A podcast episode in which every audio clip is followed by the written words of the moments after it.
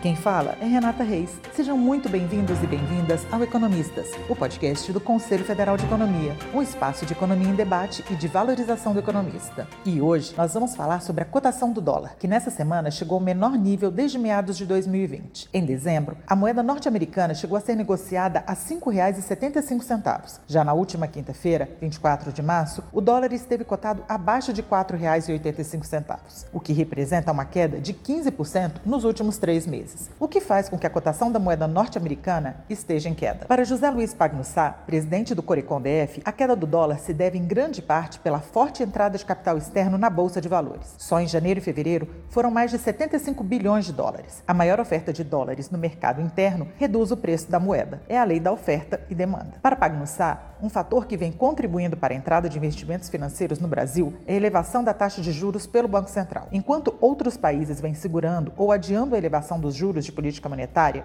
o Brasil alterou esse aumento com a Selic sendo elevada em mais de 500%, passando de 2 pontos percentuais para 11,75%. E quem nos explica como isso funciona é o economista Fernando de Aquino Fonseca Neto, conselheiro federal e coordenador da Comissão de Política Econômica do Conselho Federal de Economia. Então, essa queda na cotação do dólar que nós estamos vendo ultimamente, ela é um resultado deliberado da política monetária que tem sido praticada pelo Banco Central, que tem sido elevar a taxa Selic, a taxa básica de juros. Então, quando a taxa Selic ela se eleva, o rendimento dos títulos aqui no Brasil, é, eles ficam mais elevados. Então, você tem um, um retorno melhor em aplicar em títulos no Brasil de que aplicar em muitas alternativas de títulos no exterior. Então, esses recursos que estão no exterior, eles começam a entrar no país para ter um rendimento maior nos títulos do país, de que eles estão tendo em outros títulos no exterior. Então, é, eles começam a converter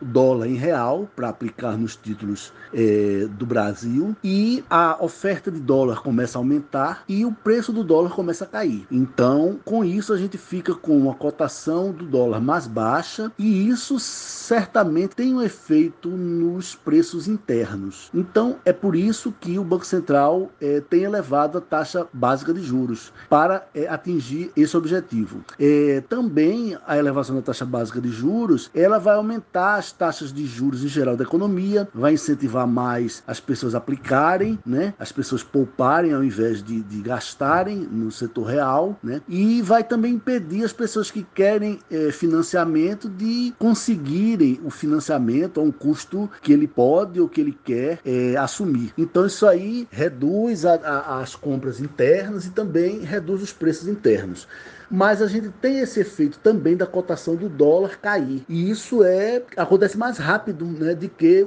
o outro. Então, isso é um das, dos objetivos da elevação da taxa Selic pelo Banco Central. A cotação do dólar também tem impacto sobre a inflação. Isso porque os produtos que o Brasil importa e que têm seu preço cotado em dólar agora custarão menos em reais. Além disso, as empresas exportadoras também ganharão menos em reais. E essa redução de preços transborda para o mercado interno. Isso porque a tendência para os produtos que o Brasil exporta é que os preços busquem um equilíbrio entre o que é praticado no mercado externo e no mercado interno. Com essa cotação do dólar é, menor, a gente tem uma série de efeitos sobre a economia. A gente tem insumos, matérias-primas que são compradas fora, então elas ficam mais baratas em reais, né? já que o preço do dólar cai.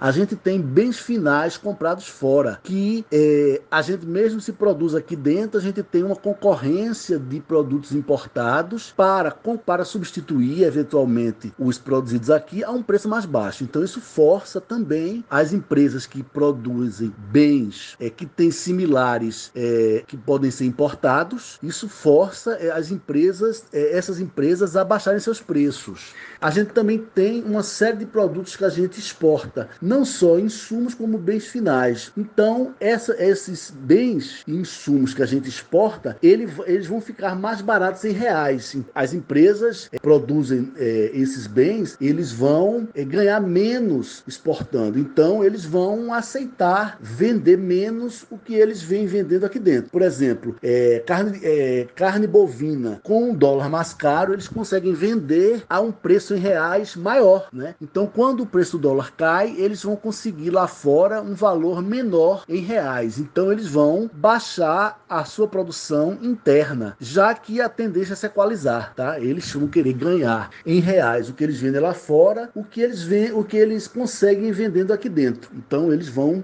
a tendência é eles é, procurarem baixar o preço. Então a gente tem esses efeitos de uma cotação menor do dólar, muito benéfico para o nível de preços interno. A questão do equilíbrio dos preços no mercado externo e no mercado interno é importante. E uma pergunta que o brasileiro pode fazer neste momento é se o dólar em queda pode levar o preço da gasolina e dos alimentos a diminuir também. Mas é preciso lembrar que o dólar não é o único fator a interferir no preço desses produtos. Com a guerra na Ucrânia e as sanções à Rússia, uma parte da oferta de petróleo e de outros produtos como trigo e milho é afetada, fazendo com que os preços subam. Mais uma vez, é a lei da oferta e demanda cumprindo seu papel. E quanto à cotação do dólar? Será que vai continuar caindo nos próximos meses? O câmbio é uma das variáveis macroeconômicas mais difíceis de prever e mais sujeitas à volatilidade, que é a variação dos preços. Além disso, nos momentos de incerteza, os investidores buscam os ativos considerados mais seguros e o dólar é um deles. Fernando de Aquino explicou o que pode causar incerteza no Brasil neste momento. Agora, é, isso aí vai continuar, essa, essa, essa, cotação mais baixa do dólar, ele vai ficar nesse valor, vai continuar a baixar mais. É muito difícil a gente dizer isso. Pelo atual preço da, da taxa de juros, pela atual taxa de juros interna, é, que pode ficar nesse nível, pode ainda subir um pouco mais, é uma força para reduzir a cotação do dólar. Mas a gente tem outras forças aí, outros fatores que influenciam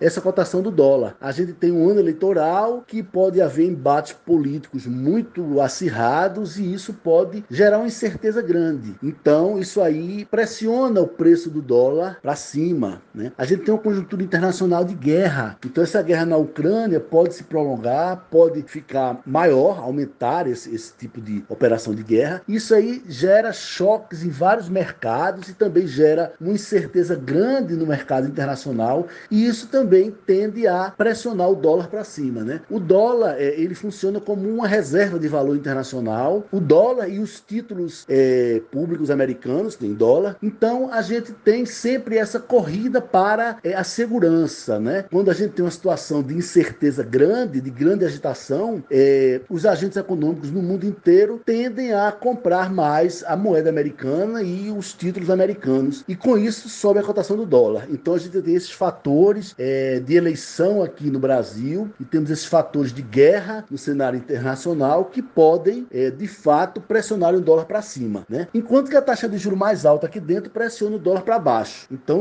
é um conjunto de forças atuando sobre a cotação do dólar. E o Economistas, o podcast do Conselho Federal de Economia, vai ficando por aqui. Fiquem atentos ao nosso site e às nossas redes sociais para mais economia em debate. Esse podcast é uma produção da equipe de comunicação do Cofecom. Eu sou Renata Reis, muito obrigada.